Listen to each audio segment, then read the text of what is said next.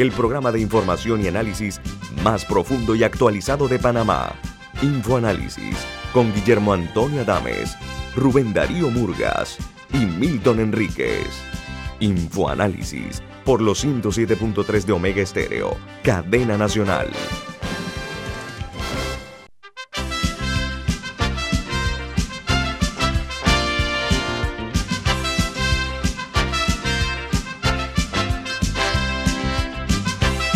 Señoras y señores, muy buen día, bienvenidos.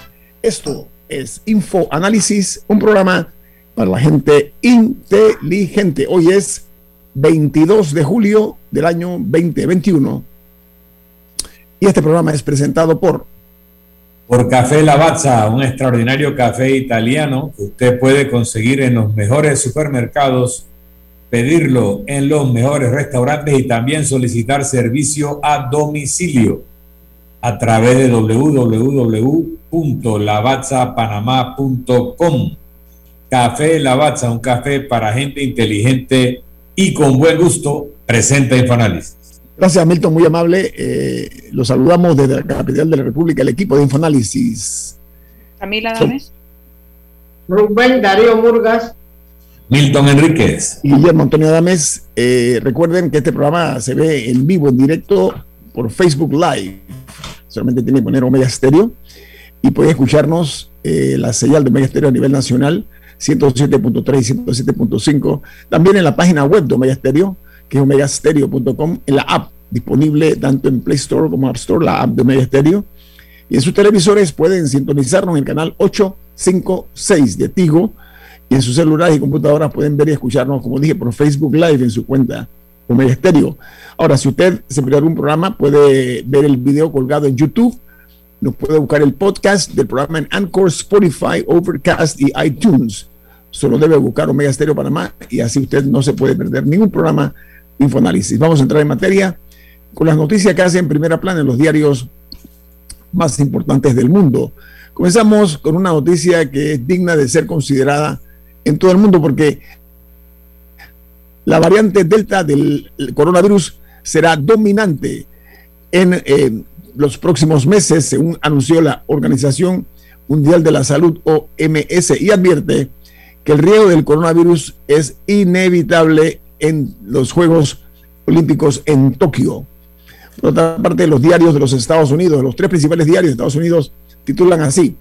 El Washington Post dice, funcionarios de la Casa Blanca debaten eh, promover las mascarillas o el uso de las mascarillas a medida que los casos de COVID-19 aumentan en esa nación. Dice que las discusiones de alto nivel reflejan eh, que hay muchos eh, antecedentes preocupantes porque en la administración Biden es creciente la preocupación por la amenaza de la variante Delta y un nuevo enfoque de qué medidas podrían eh, aplicarse de cara a controlar los contagios en los Estados Unidos.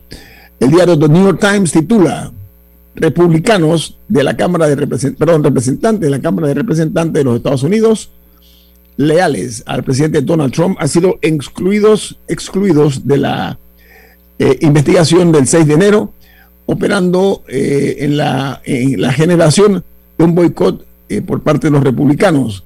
La señora Nancy Pelosi dijo que rechazaba a los eh, representantes Jim Banks y Jim Jordan por sus acciones en torno a la turba y a sus copartidarios que van a ser incluidos en, lo, en la investigación que se está haciendo acerca del asalto al Congreso en los Estados Unidos.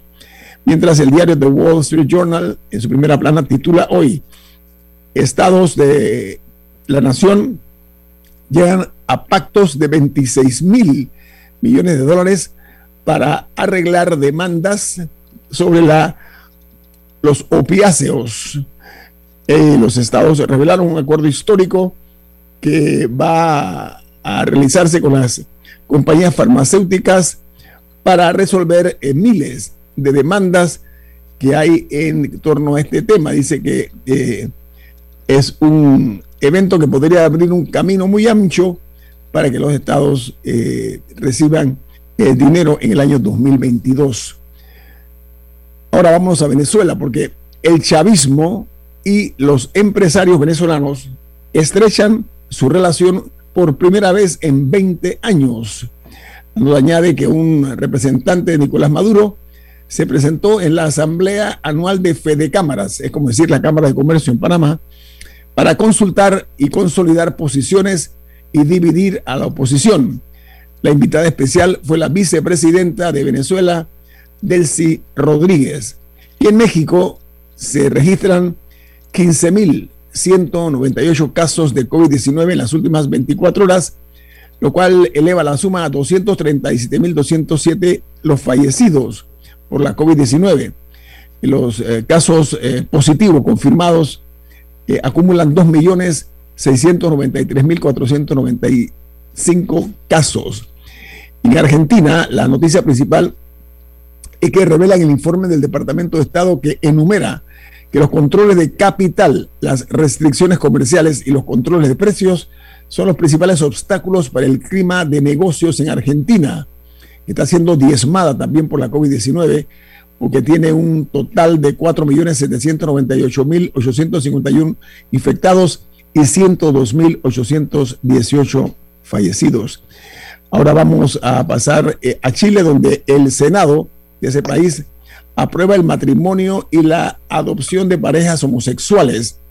La medida debe ser ahora aprobada por la Cámara de Diputados para entrar en vigor en, los últimos meses de la presidencia del eh, jefe de Estado Sebastián Piñera. Esta noticia ha eh, creado mucho, mucho ruido en Sudamérica y en otras áreas. Eh, también ahora vamos a entrar a la materia en los Estados Unidos porque dice que los incendios forestales están encontrando fuerte rechazo, aunque están arrasando más de 34 mil hectáreas en California. Dice que el humo de, de, las decenas de incendios que se están dando cruza hacia el este y está provocando mala calidad del aire en ciudades como Nueva York y en Washington. Por otra parte, en primera plana, la noticia de Perú, señala eh, que la Junta Nacional de Escrutinios entregará mañana las credenciales al presidente electo Pedro Castillo y hay una reacción por parte de Álvaro Vargas Llosa a Keiko Fujimori. Le dijo, saludo tu decisión de aceptar el resultado oficial de los comicios y otro tanto hizo el Departamento de Estado de los Estados Unidos, que dijo que las elecciones en Perú habían sido transparentes y que se tenía que eh, respetar el resultado. Mientras la felicitaron por aceptarlo después de todos los intentos de bloqueo. 40 días, 40 días le dio de agonía a esta situación. Bueno, ahora vamos a escuchar una noticia que tiene que ver con nosotros. La principal noticia en Costa Rica hoy es que un fuerte temblor de 7 grados sacudió el país sin provocar daños, dice que las réplicas del fuerte temblor podrían durar varios días. Se adelanta eso en Costa Rica. Y es noticia que en Panamá también tembló. Ah, las noticias internacionales hablan de 7 grados en la escala de Richter.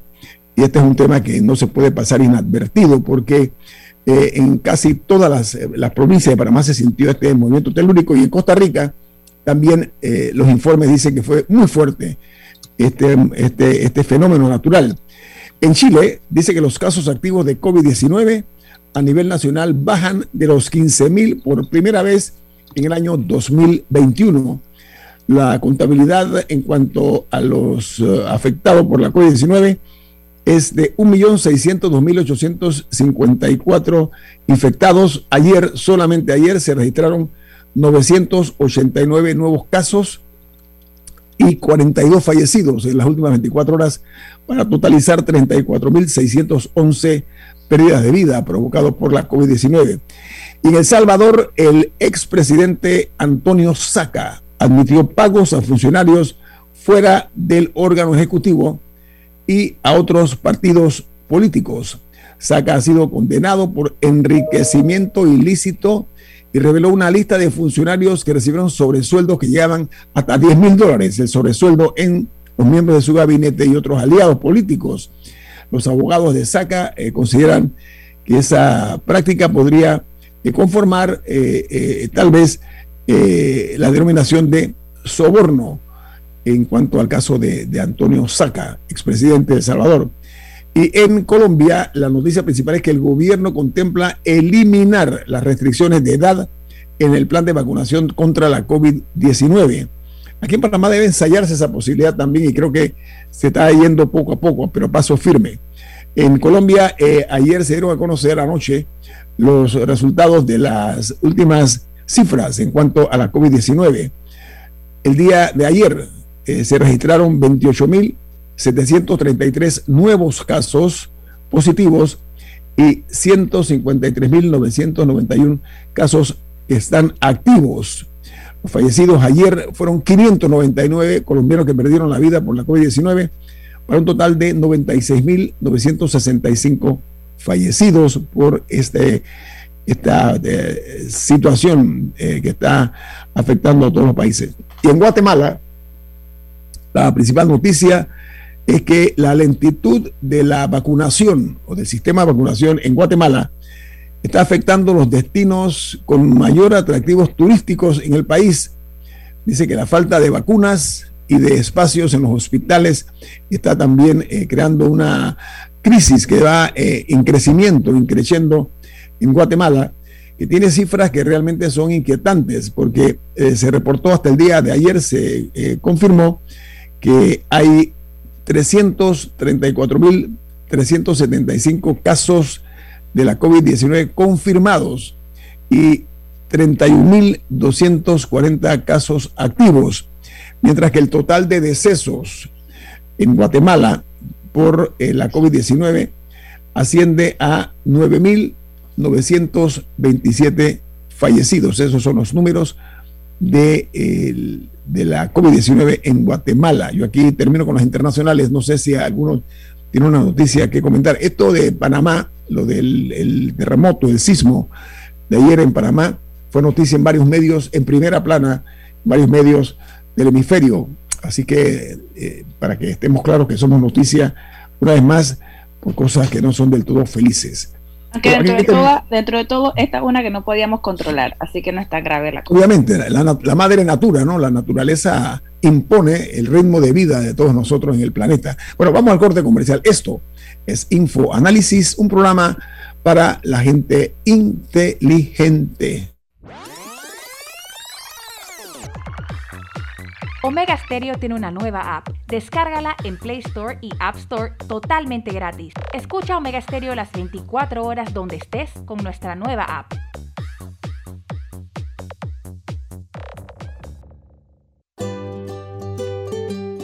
En la vida hay momentos en que todos vamos a necesitar de un apoyo adicional. Para cualquier situación, hay formas de hacer más cómodo y placentero nuestro diario vivir. Sea cual sea su necesidad, en Hogar y Salud los apoyamos haciéndole la vida más fácil, porque contamos con la experiencia necesaria para recomendarle lo que usted necesite. Recuerde, Hogar y Salud les hace la vida más fácil.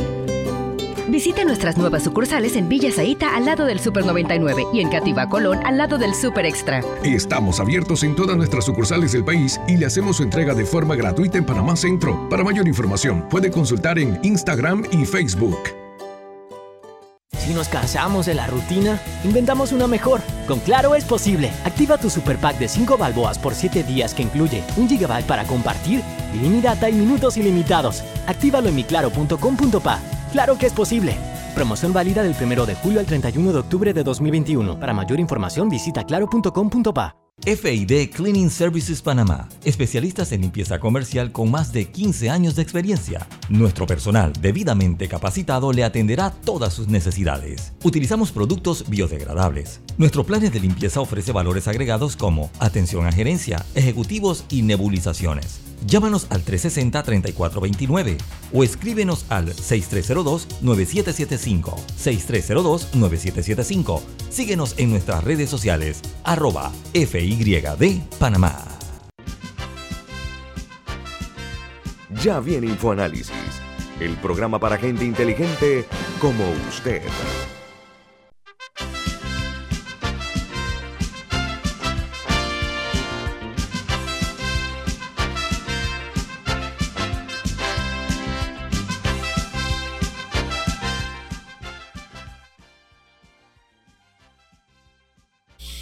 Muy involucrada en el tema marítimo en Panamá. Él fue secretario general de la Autoridad Marítima de nuestro país. Además, eh, fue eh, el director del, de lo que era Servinaves, que tenía SEC, SEC Naves, que era la dirección de Marina Mercante. Así que es una persona que tiene toda la autoridad y el conocimiento para hablarnos acerca de la situación que se está presentando con el contrato de Panama Ports Company. Porque eh, ayer eh, la sala tercera eh, no admitió la demanda de contención, contencioso administrativa, perdón, en cuanto a la nulidad que contra la resolución 43 del día 23 de junio fue expedida por la Autoridad Marítima de Panamá y se dio un rechazo a la prórroga que se solicitaba por 25 años más al contrato con Panamá Ports y el Estado para operar los puertos de Balboa y Cristóbal. Eh, entonces, ya anteriormente un grupo de expertos en tema marítimo de Panamá o del sector marítimo eh, habían cuestionado y habían hasta lamentado la opacidad eh, gubernamental para el tratamiento de la supuesta, y lo pongo entre comillas, negociación con Panama Ports y su extensión por un cuarto de siglo más, estoy hablando por 25 años, hasta el año 2047, de una concesión que se otorgó en el año 1997. Está con nosotros esta mañana licenciado Carlos Ernesto González de La Lastra. Buen día, bienvenido. Eh, muchas gracias por la invitación. Oiga, tenemos interés en que a bien tenga eh, ilustrarnos acerca de esa reunión que fue noticia que se dio entre expertos en temas marítimos de Panamá con relación a este lastre que estamos cargando y que se pretende eh, mantener de 25 años más la concesión, porque sí, a eh, Panamá Ports de Panamá. ¿Cuál es la opinión que se recogió en esa reunión y su opinión personal también, señor de la Lastra?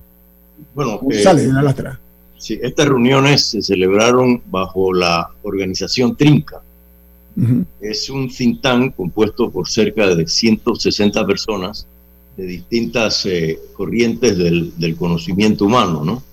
Y que su función principal es eh, discutir analizar y proponer ideas sobre temas eh, sumamente sensibles en el país, para ayudar y cooperar a la comprensión de ellos y a desarrollar hojas de ruta que sirvan efectivamente tanto para el gobierno como para, para la sociedad panameña. Eh, a raíz de, de la negociación, la supuesta negociación con el Panama Port, eh, se hizo lo, que, lo que llamamos una, una mesa de trabajo. Esa mesa de trabajo que por tres, cuatro días más o menos eh, se emitieron opiniones escritas y posteriormente la mesa se abrió a discusión entre los participantes, que eran cerca de 30 personas. ¿Cuáles fueron los resultados más puntuales que se eh, lograron eh, recoger allí de esa experiencia? es, un documento largo, lo principal, lo medular, eh, licenciado González Lastra. Lo, lo, medular, eh, medular gira alrededor de, tres o cuatro factores importantes. Eh, primero, que se manifestó que había una cláusula que indicaba que había que hacer la, la renovación automática del contrato tal como estaba. El análisis del grupo era de que no quedó definido porque no se conoce, no ha habido, ha habido una opacidad en la información por parte de la autoridad marítima, no se conoce a qué tipo de contrato o con qué adenda. Porque el contrato se firma en 1997, se modifica con la equiparación que estaba contemplada en el contrato de, de, de Evergreen, que decía creo que el artículo cuarto, decía que todas, en las, todas las condiciones de, esta, de este contrato serán iguales para los otros puertos. Eso dio como, como consecuencia la validez de equiparar, pero, pero se hizo mal, se hizo eh, un, un, decreto de gabinete que no podía modificar una ley, pero además eh, realmente el, el, propósito mismo de la negociación, eh, que era equiparar, eh, no, no se logró porque se dieron condiciones más allá de la equiparación. Entonces, ese contrato lo rechazó la Corte Suprema de Justicia efectivamente, eh, y, y, luego le corresponde al gobierno de Martín Torrijos hacer la adenda 2, que es eh, una modificación de lo que se había hecho en el gobierno de, de Mireya Moscoso, mejorando las condiciones económicas y que, y que eh, efectivamente después vinieron cambios ocasionados en la época de Martinelli. Permítame, señor eh, González Latra, porque conforme a lo que he estado leyendo, que se ha filtrado información, una forma eh, muy clara, es que en el tema de la equiparación del año 2002, dice que eso se le permitió a Panama Ports Company evitar el pago de millones de dólares anuales en cuanto al canon al Estado. ¿Eso es correcto, señor González Lastra? Sí, eso es correcto y además, eh, eh, y esa fue la, me imagino que fue la razón por la cual no se llevó este proyecto a, la Asamblea Nacional para modificar el contrato, sino que se hizo en una forma tal de que no tenía vigencia legal porque fue rechazado por la Corte Suprema. Ahí había la combinación de impuestos y la combinación de, eh, de beneficios que estaban definitivamente pactados en este contrato. Eh, eh, si, quiero, eh, echo un poquito para atrás. El, gobierno de Endara declara que va a privatizar los puertos. no logra avanzar, el gobierno de Pérez Valladares nombra una comisión para la privatización de los puertos y yo formé parte de esa comisión. Nosotros hicimos un, estudio profundo para establecer cuál debería ser el perfil del, del operador portuario y se hizo inclusive publicación de páginas en el Wall Street Journal para llamar a los interesados. Lamentablemente, ¿no? el grupo Bechtel se metió en el medio y en un viaje que hizo a los Estados Unidos el presidente Valladares firmó un acuerdo de principio para darle una oportunidad para que hicieran un estudio hicieran una oferta. La oferta fue un desastre. Entonces se abrió a licitación nuevamente y entraron solamente dos empresas entró eh, Washington Wampoa y eh, Kawasaki. El, eh, y lo que se hizo en el fondo fue una puja y repuja. O sea, ¿quién da más? Y, al final, obviamente, el grupo de Washington Wampoa estaba interesadísimo y hizo ofertas más allá de lo que había ofrecido el grupo de Kawasaki. Entonces, se firma el contrato y se le da en concesión los dos puertos terminales eh, ese, es, eh, eh, ese proceso se fundamenta en un contrato originalmente firmado. Pero cuando empiezan a, dar concesiones de los otros puertos, obviamente hay una reacción del sistema portuario y dice, óigame, vamos a equiparar las condiciones porque no podemos competir, no hay igualdad de condiciones. Hasta ahí bien, hasta que realmente el, el acuerdo de, del gobierno de Mireya fue más allá haber llegado. Por eso hubo el, el, subterfugio legal de no ir a cambiar el contrato ley. El, el asunto es que el, eh, se, se, habla de que se está cumpliendo las condiciones del contrato, pero no se explica cuál. ¿Qué contrato con qué adenda? ¿no? Eh, segundo, eh, posteriormente para evitar que el país siguiera haciendo contratos leyes, se hizo una ley de puerto que especifica las formas como efectivamente deben, eh, deben renovarse los contratos. No se tomó en cuenta la ley de puerto. Eh, pero bueno, eh, vamos a entrar. tercero, las condiciones del país habían cambiado. Y, hay, eh, en cualquier contrato se puede aplicar la cláusula rebus sic stantibus. ¿La cláusula? ¿La cláusula? Rebus sic stantibus. ¿Qué es? Eh, es, una, es una, eh, es una, una voz latina que, lo que indica es que, que las cosas están como están, si cambias son distintas, básicamente. Eso le ha permitido a gobiernos como el de los Estados Unidos romper con tratados internacionales porque las condiciones cambiaron. Cuando hay una guerra, obviamente viene la paz, las condiciones cambian y usted puede revisar, aplicar la cláusula y decir, en, Panamá las condiciones cambiaron. Cambiaron porque se hizo una enorme inversión por parte de los panameños en la ampliación del canal, casi 6 mil millones de dólares. Se, se, hizo autopistas Panamá-Colón para facilitar la interrelación de puerto, eh, mar y tierra, ¿no? Se, se, reformó el ferrocarril de Chiriquí, lo cual hizo mucho más eh, atractivo los terminales, los puertos terminales.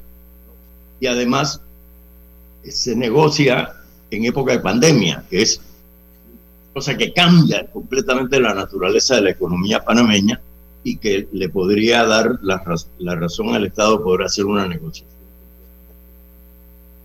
Eh, eh, fuera fuera, fuera de, de, esas condiciones, el mismo, el, mismo la, misma ley de, eh, de la ley portuaria, ¿no? En el artículo 38 dice, las concesiones se otorgarán en un plazo máximo de hasta 20 años y podrán ser prorrogadas a solicitud del concesionario hasta un plazo igual al señalado originalmente en el contrato de concesión. Para tales efectos, el concesionario debería solicitar dicha prórroga en la, en la última quinta parte del periodo. Yo tengo entendido que la solicitud de la prórroga vino posteriormente. El, el, el, tema es de que la intención cuando se hizo la ley era tener un marco jurídico para que se aplicara para todo el sistema portuario. Bueno, no, no, no se aplicó. Eh, eh, eh, inclusive se dieron concesiones posteriores en la época de Martinelli para, para desarrollar un puerto en Isla Margarita, donde se pasó por el filtro de, un contrato con la nación a través de la Asamblea, cosa que con la ley no era completamente innecesaria. El, el, asunto es que hay dos agravantes muy serios. El primer agravante es que, el, el, Panama Port se opuso en la forma más increíble al desarrollo portuario de Panamá. Cuando se, se estudió la, la creación de un puerto entre, eh, entre el grupo Costco y un grupo de inversión norteamericano en Farfán, la oposición fue de tal naturaleza y pusieron tal cantidad de demandas que, que, eh, Costco decidió no continuar. Demanda por parte de Panama Ports, es lo que usted está diciendo. A través de abogados interpuestos y todo lo demás, pero entonces, ¿qué, ¿qué, qué, es lo que sucede? Que, que a través de eso, cuando se anunció el puerto de Corozal, 29 demandas contra el canal, ¿no? Eh, eh, eh, que hicieron que ante la inseguridad jurídica que esto producía, que los interesados en desarrollar el puerto de Corozal se echaran para atrás. O sea, que permítame, o sea, en, pocas, permítame, o sea, en pocas palabras, o palabras más, palabras menos, Panamá Ports ha obstaculizado el desarrollo de otros puertos en el país, lo que usted está diciendo, señor González Lastra. Así es, y el problema no es que lo haya obstaculizado, sino que ha eh, la pretensión era mantener un monopolio. Ajá. Y, y eso, eh, si usted va al puerto, eh, al puerto de Nueva York, hay 110 concesionarios. Cada uno tiene su muelle, su espacio de... ¿no? O sea, que usted agarra en, en New York, New Jersey, que es un solo puerto, tienen una cantidad de concesionarios. Eso es lo que pretendía Panamá, tener además otros concesionarios. Ahora, queda en pretensión nada más. Ahora regreso porque tengo un corte comercial, señor González Alastra. Vamos a ampliar y además Camila tiene una pregunta para usted. Con su permiso, vamos al corte comercial. Esto es Info Análisis, un programa para la gente inteligente. Esta es la hora. 8 a.m. 8 horas. Omega Estéreo, 40 años con usted en todo momento.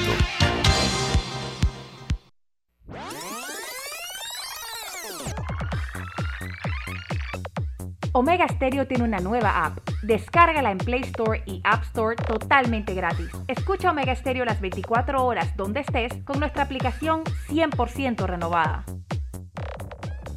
En Banco Aliado te acompañamos en tu crecimiento financiero. Junto a nuestras subsidiarias en Aliado Factoring, brindamos la liquidez inmediata. En Aliado Seguros te protegemos en tus proyectos. En Aliado Leasing equipamos tu negocio como lo merece. Y en Finacredit te apoyamos siempre. Banco Aliado, aquí estamos para ti. Síguenos en nuestras redes sociales como arroba Banco Aliado y visítanos en nuestra página web bancoaliado.com.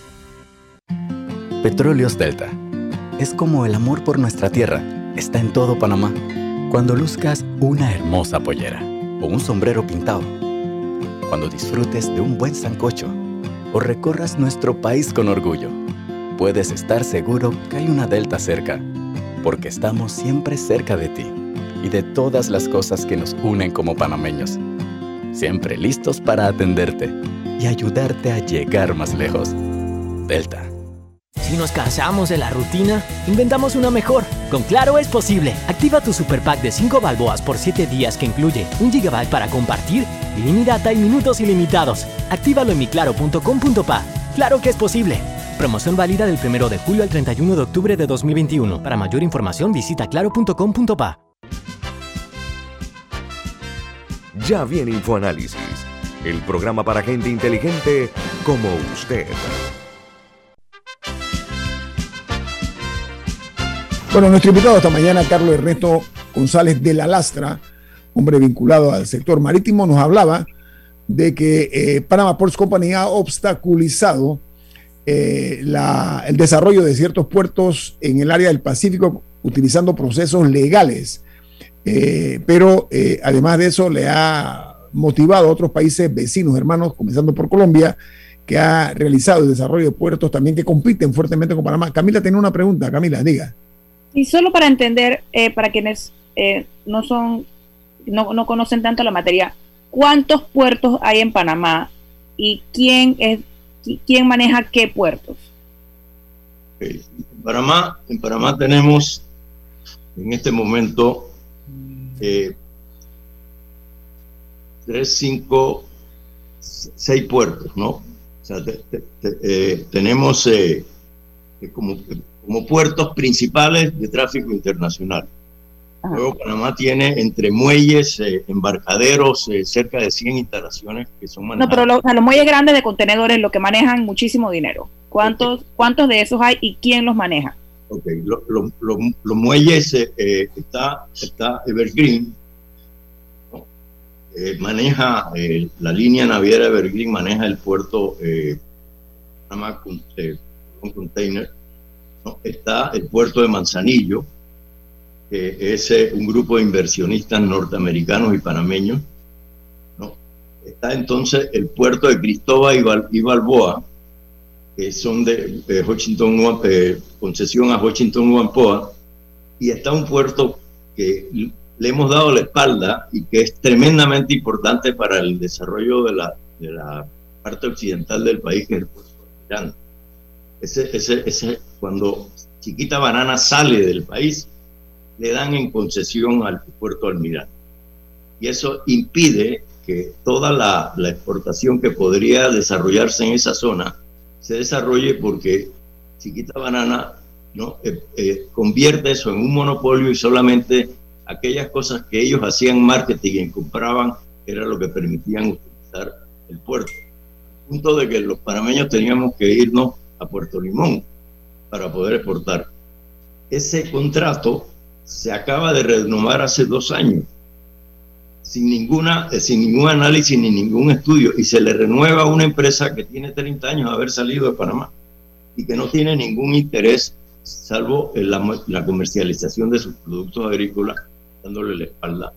En Panamá no hay una política portuaria, existe una ley portuaria, Existen estudios, inclusive se entregaron hace dos años un estudio de desarrollo portuario, pero no hay eh, un sentimiento de la importancia del desarrollo portuario para la economía del país. Eh, lo que le voy a decir y le va a extrañar. Yo le he mencionado esos puertos que hay en Panamá. Yo le puedo decir con absoluta certeza que el único país de la región que no tiene puerto es Panamá. Ah, como nación, como nación. No, no, el, el, el, en la región existen más de 49 puertos multipropósitos que se utilizan principalmente para la importación y la exportación de toda la producción de esos países. El, el, el productor panameño que tiene grandes dificultades para poder entrar en los puertos internacionales, cuyo negocio realmente es el transbordo y no el negocio de la carga panameña, porque es muy pequeña. Entonces, nosotros estamos marginados del uso de nuestros puertos porque se debió haber negociado en esta ocasión una, una cláusula que dijese que se le daba prioridad a la carga nacional. Para darle una idea, Costa Rica exporta 800 mil contenedores de productos refrigerados. ¿Usted sabe cuánto exporta Panamá? 8 mil. O sea, 100 veces menos. Nosotros estamos rodeados de puertos que no son puertos para nosotros y, hasta que este país no haga un puerto multipropósito para que el panameño pueda sembrar y, vender en un mundo que cada vez está creciendo más y que los alimentos son necesarios, estamos imposibilitados a crecer. Permítame decirle la pero, pero, nada para entender el modelo que utilizan otros países que le sacan mayores beneficios. Sea, en esos casos los, los puertos son del país o también son concesiones. O sea, ¿qué es lo que los hace diferentes al modelo panameño, eh, el cual parece no favorecernos. los puertos son de los países. Se puede concesionar administrativamente el puerto. La constitución de Panamá dice que no se pueden vender los puertos, pero puertos son propiedad del Estado. O sea, usted concesiona y obviamente que para poder dar una concesión tiene que hacer un estudio, buscar expertos internacionales y todo demás cuando usted negocia con estas empresas, esas empresas saben exactamente qué, qué están buscando y si se encuentran por delante una contrapartida que no entiende ¿no? el verdadero potencial que puede tener ese puerto en el futuro, obviamente que sacan ventaja en detrimento del país. Lo que sucede en los otros puertos es que se han hecho con el, y se han construido en, áreas donde la posibilidad de exportar es la que priva pero hoy por hoy la, mayor parte de esos puertos tienen operadores internacionales. El, caso, el caso de, Costa Rica, bueno, eh, eh, tiene al grupo Merckx, eh, un puerto extremadamente moderno que, acaban, que, acaban de ser al, lado del puerto, de Puerto Limón, Moín se llama el puerto, y, y eso obviamente aumenta la ventaja competitiva porque ellos sí miran el interés nacional primero y no el interés económico de, cero grupo. Señor de la permítame retomar el tema de Panama Ports porque usted dijo, al igual que muchísima gente, usted habló de una supuesta, subrayo, supuesta negociación, fue el término, y, yo también lo dije porque eso es lo que está en el tapete. Sin embargo, eh, aquí el tema principal para no pocos es el hermetismo, el secretismo que se ha mantenido con relación a esta supuesta negociación. Por ejemplo, no se ha dado a conocer eh, las actas de esa, de esa reunión y los miembros de la Junta Directiva de la Autoridad Marítima de Panamá tampoco han sabido explicar eso. Ese hermetismo eh, invita a la sospecha. ¿A qué se puede dar este tipo de situaciones? No es, no es eh, prioritario que todos los panameños conozcamos algo que de nosotros, que son los puertos. Le pregunto, señor González de la Lastra. Bueno, la primera observación del think tank Trinca es efectivamente esa, ¿no? O sea, se deplora la opacidad, ¿no? Eh, en la forma en que el gobierno ha manejado la, supuesta negociación Y, y eso eh, obviamente crea eh, sospecha. Todavía no se conocen ni las actas. A eso me refiero. Esto, esto debió haber sido un acto público, ¿no? O sea, eh, eh, se considera que, que, una renovación de una concesión por 25 años más no, no debe tomarse a la ligera. Debe existir un plan. El, eh, ante, ante el poderío de los operadores portuarios internacionales. Competencia, ¿no? La competencia. Sí, la, CEPAL recomendó a los países que estaban en proceso, ya sea de concesionar o de renovar concesiones, que buscaran expertos internacionales, porque es muy difícil negociar con estos grupos extremadamente grandes y poderosos. Y más, la CEPAL dice que si los gobiernos no tienen cuidado en estas negociaciones, crean un monstruo que puede paralizar las actividades económicas sobre, sobre la base de mantener a toda costa su propio monopolio.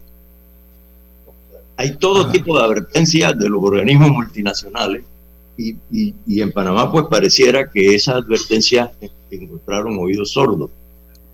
El, el, el problema eh, gira también alrededor de la famosa cláusula de, eh, eh, que habla de, de la renovación automática si se cumplen las condiciones.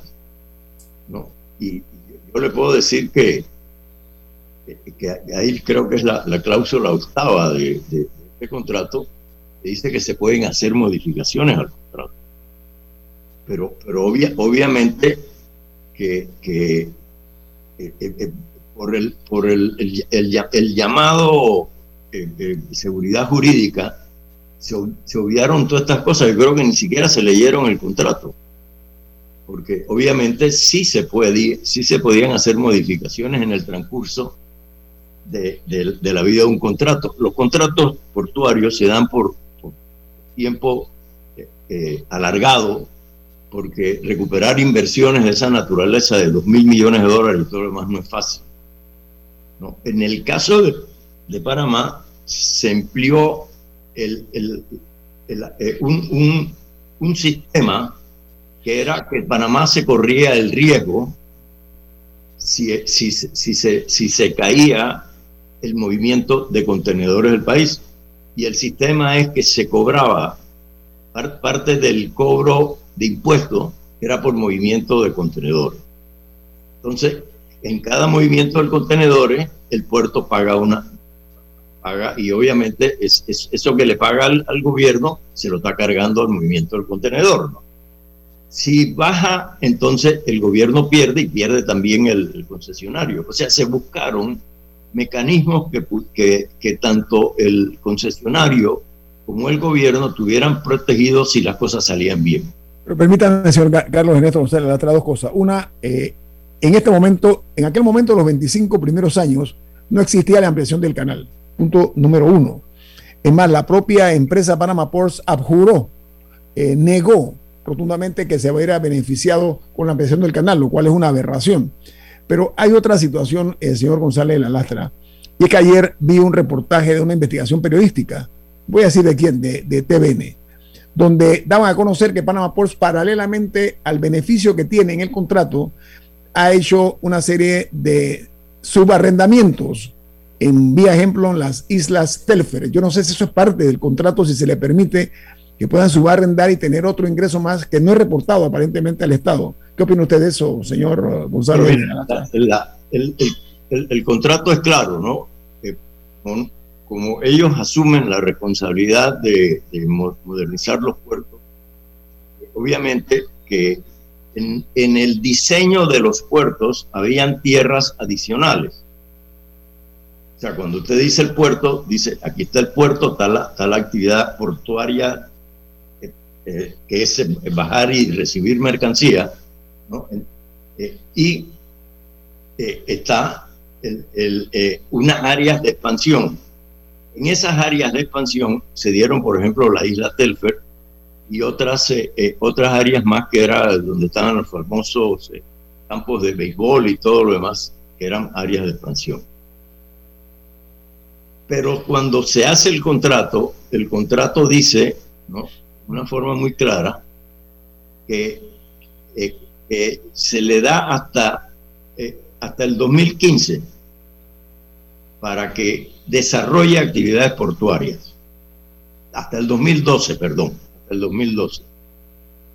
Que si no las desarrolla, esas tierras regresan a Panamá. Pero esto es lo que está en discusión. ¿Y Panamá no ha reclamado eso en todos estos eh, años? Eh, ellos, ellos no, no desarrollaron las áreas, ¿no? Y, efectivamente eh, continuaron con ellas porque tenían inquilinos, tienen cinco inquilinos que les producen ingresos importantes. Bueno, ellos subarriendan. Lo que estoy hablando yo es que están subarrendando esos terrenos. Y Panamá no ha reclamado, dije, bueno, si no ibas a construir un puerto ahí, devuélveme la isla. Bueno, esa es la pregunta. Esa es, la pregunta. Es que, es que es parte del problema, pues. El, el, mire, yo, yo, yo, le digo, yo, yo le digo lo siguiente. ¿Usted sabe quién es el dueño del ferrocarril? No. Okay. Cuando yo entré a la, no, pero ¿quién es, quién es el dueño? ¿Quién es el dueño? No, no, se lo voy a contestar. Cuando, cuando entré a la secretaría, pedí todos los contratos existentes. Ajá. Y me encontré que el dueño del ferrocarril era la autoridad marítima. Mm. En todo ese periodo, nadie había leído el contrato y no se había cobrado los cánones que había que cobrarlo. Entonces mandamos unos auditores, esta gente aceptó que teníamos razón y hizo un pago bastante grande al Estado. O sea que, este, este, sistema donde no hay estabilidad eh, eh, profesional en las entidades, donde cualquier persona sin ningún conocimiento ocupa un puesto importante, donde yo he visto entrar gente ¿no? Eh, a, la marina mercante que no sabe ni siquiera qué es la prueba de un barco. o sea que el, el punto más importante que tiene este país que es el desarrollo marítimo, el desarrollo de un centro logístico eh, eh, de, importancia mundial y todo lo demás, queda en manos de gente que no sabe ni siquiera que es un centro logístico. Oiga, señor González, tengo, tengo que, lamentablemente cortar la entrevista, pero voy a dejar eso ahí para darle un seguimiento lo posterior. Señor Carlos Ernesto González Alastra, gracias por estar con nosotros. ¿Puedo decir eh, una última cosa? Rapidito. Ok, rapidito. Acaban de anunciar que Costco que quería ser el puerto y el centro logístico en Panamá y que fue boicoteado, está siendo el mayor puerto y el mayor centro logístico de Sudamérica en Perú. Mm. Nada más. Ahí tiene el resultado de los monopolios, ¿no? Vamos al corte comercial. Gracias, señor González Alastra, por ilustrarnos. Eh, viene el corte comercial. Adelante, Roberto. Omega Stereo tiene una nueva app. Descárgala en Play Store y App Store totalmente gratis. Escucha Omega Stereo las 24 horas donde estés con nuestra aplicación totalmente nueva. Panama Ports se mantiene en su compromiso de apoyar al desarrollo económico del país. Hemos aportado en todos los sectores apoyando a las comunidades más vulnerables, dotando los hospitales, respaldando la vacunación masiva en el país y la de nuestros colaboradores, para brindar nuestra labor día y noche. Para los próximos 25 años, se proyecta que Panama Ports realizará pagos adicionales directos al Estado por movimiento de contenedores de 24 millones al año y pagos en concepto de dividendos de 7 millones mínimos al año. Nuestra labor continuará para que en los próximos 25 años Panamá siga avanzando por un mejor mañana para todos los panameños. La gente inteligente escucha InfoAnálisis. Los anunciantes inteligentes se anuncian en InfoAnálisis. Usted es inteligente. Llame al 269-2488 y todos lo sabrán. Infoanálisis, de lunes a viernes de 7 y 30, 8 y 30 de la mañana, en donde se anuncian los que saben. Inundado de papeles en su oficina Gasta mucho tiempo buscando documentos y archivos. En Solutexa digitalizamos los documentos de su empresa y le proporcionamos un software poderoso y fácil de usar para que pueda organizar y encontrar esos documentos escaneados. Llámenos al 209-4997 para un demo sin compromiso. Solutexa, expertos en digitalización y gestión documental.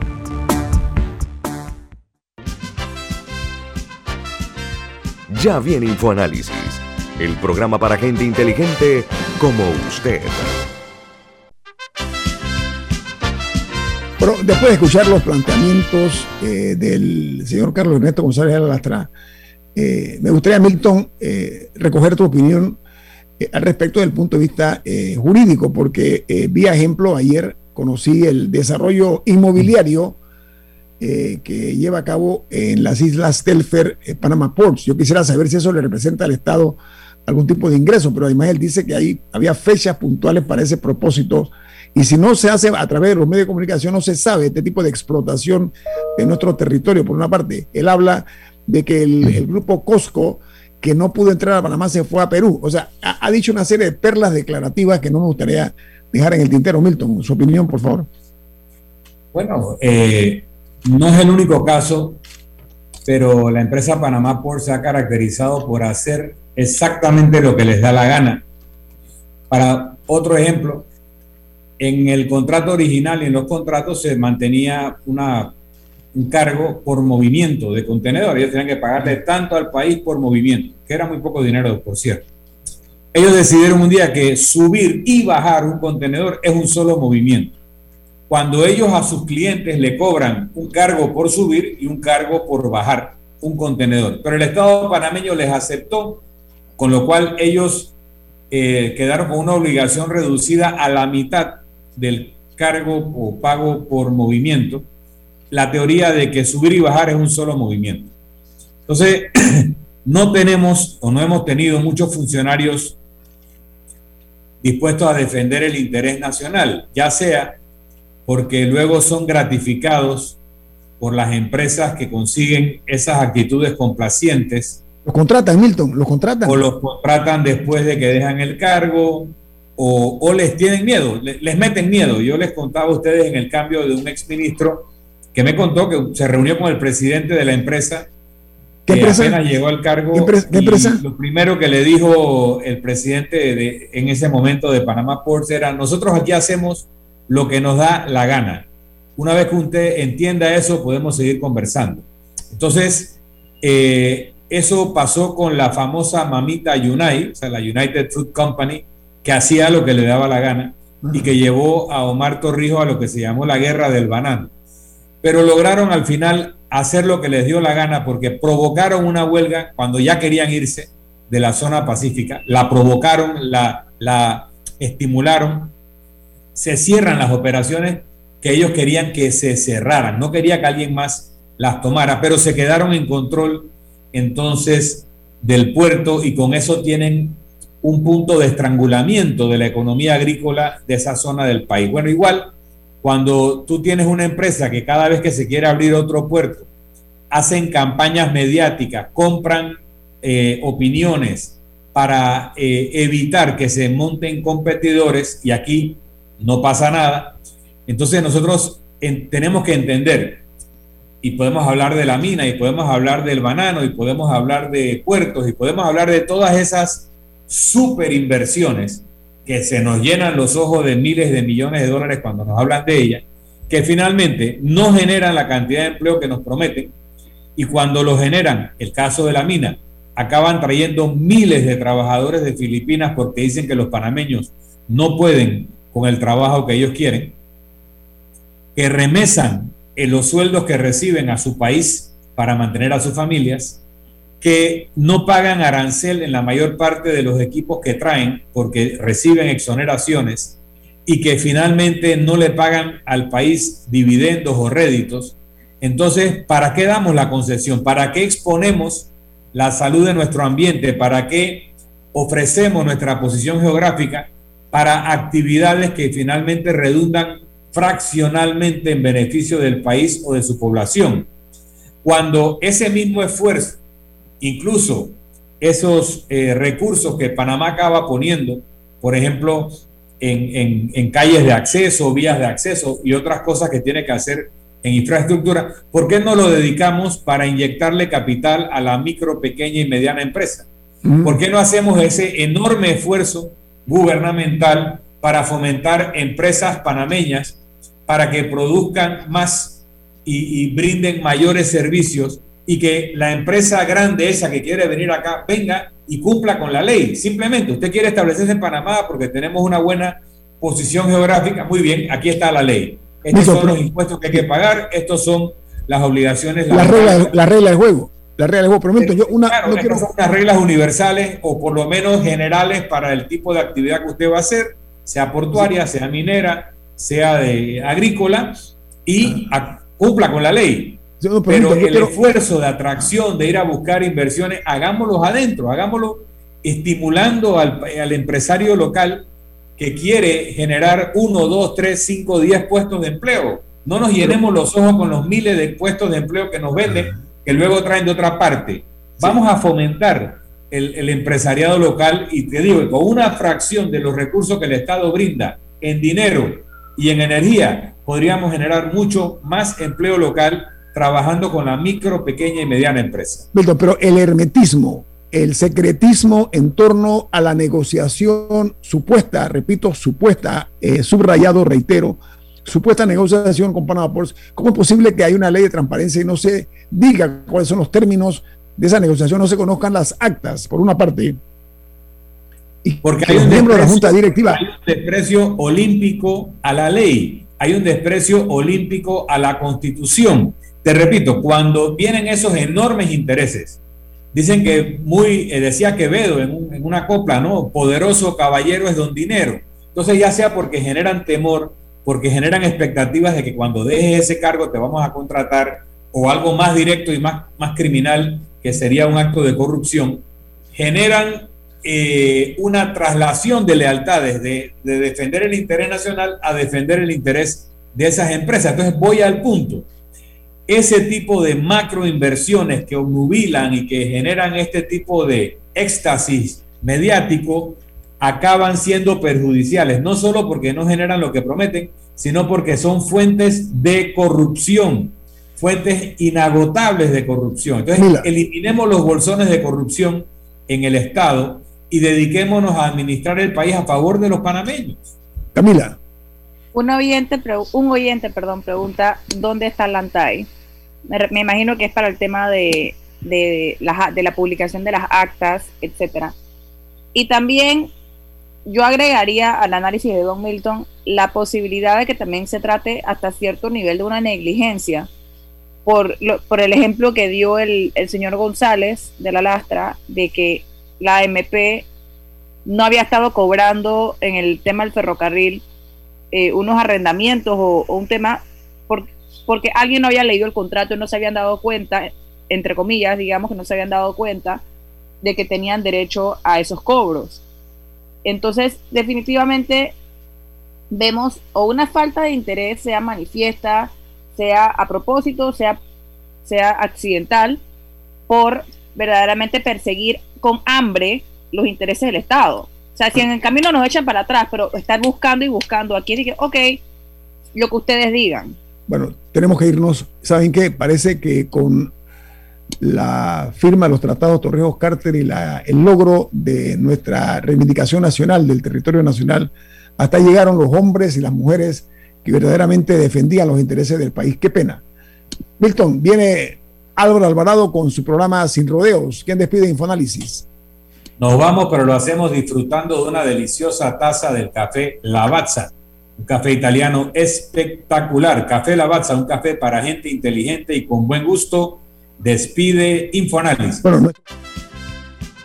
Ha terminado el Infoanálisis de hoy. Lo esperamos mañana de 7 y 30 a 8 y 30 de la mañana para compartir la información y el análisis más profundo e ilustrado de Panamá. Infoanálisis con Guillermo Antonio Adames, Rubén Darío Murgas y Milton Enríquez. Infoanálisis por los 107.3 de Omega Estéreo